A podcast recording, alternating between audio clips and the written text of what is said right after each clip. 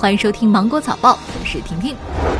国家发改委新闻发言人孟伟表示，三月份以来，全国以及湖北省和武汉市粮油价格运行平稳，猪肉、蔬菜价格有所下降。随着交通运输和物流配送最后一公里打通，重要生活物资价格有望保持平稳运行态势。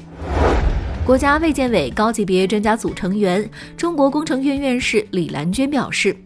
一些国家面对新冠肺炎疫情提出的群体免疫观点是对老百姓不负责的做法。中国抗击新冠肺炎疫情的经验和教训值得其他国家学习和借鉴。对于武汉疫情何时结束，李兰娟表示，到三月二十号前后，武汉新发感染病例若为零，在观察大约两周之后，就可以恢复到正常的生产生活秩序之中了。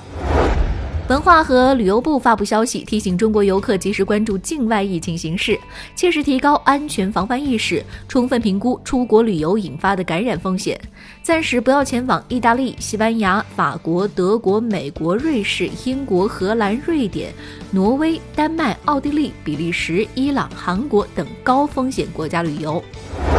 安徽省新冠肺炎疫情防控应急综合指挥部印发《低风险地区社会公众口罩使用指南》，根据分区分级差异化管理有关要求，提出了七种情形之下公众非必须佩戴口罩，包括个人独处开车时、独自在室外空旷且人员稀少地区、安康码均为绿色且居家家庭成员中均无发热、干咳等异常症状等。据国家发改委消息，今天零点，新一轮成品油调价窗口开启，折合九十二号汽油每升下降零点七九元，九十五号汽油每升下调零点八四元，零号柴油每升下调零点八三元。那么，根据机构的测算，此次调价为二零一三年推出新定价机制以来最大跌幅。调价之后，国内油价重回五元时代，油箱五十升的私家车加一箱油呢，可以少花约四十块钱。腾讯方面透露，即日起，医保电子凭证面向全国开通，覆盖全国十三点五亿参保人。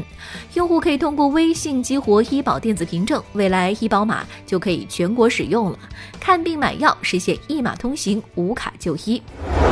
京东大数据研究院发布报告显示，超过七成用户存在不同程度、不同表现形式的睡眠问题，其中有百分之五十一点四是九零后用户，成为睡眠问题的重灾区。超过百分之六十八的九零后用户呢，表示自己作息不规律，睡眠时间不足。报告还指出，睡眠问题有年轻化倾向，工作压力是主要原因。国际奥委会仍然按计划筹办东京奥运会。从十七号开始，国际奥委会将会陆续与国际单项体育联合会、国家地区奥委会和运动员代表等利益相关方召开电话会，讨论东京奥运会筹办和备战事宜。据了解，目前各方仍然按照东京奥运会如期举办的想法安排筹备工作，而目前的当务之急是商讨奥运资格赛和参赛配额分配事宜。那好了，今天的新闻就到这里，我们明天见喽，拜拜。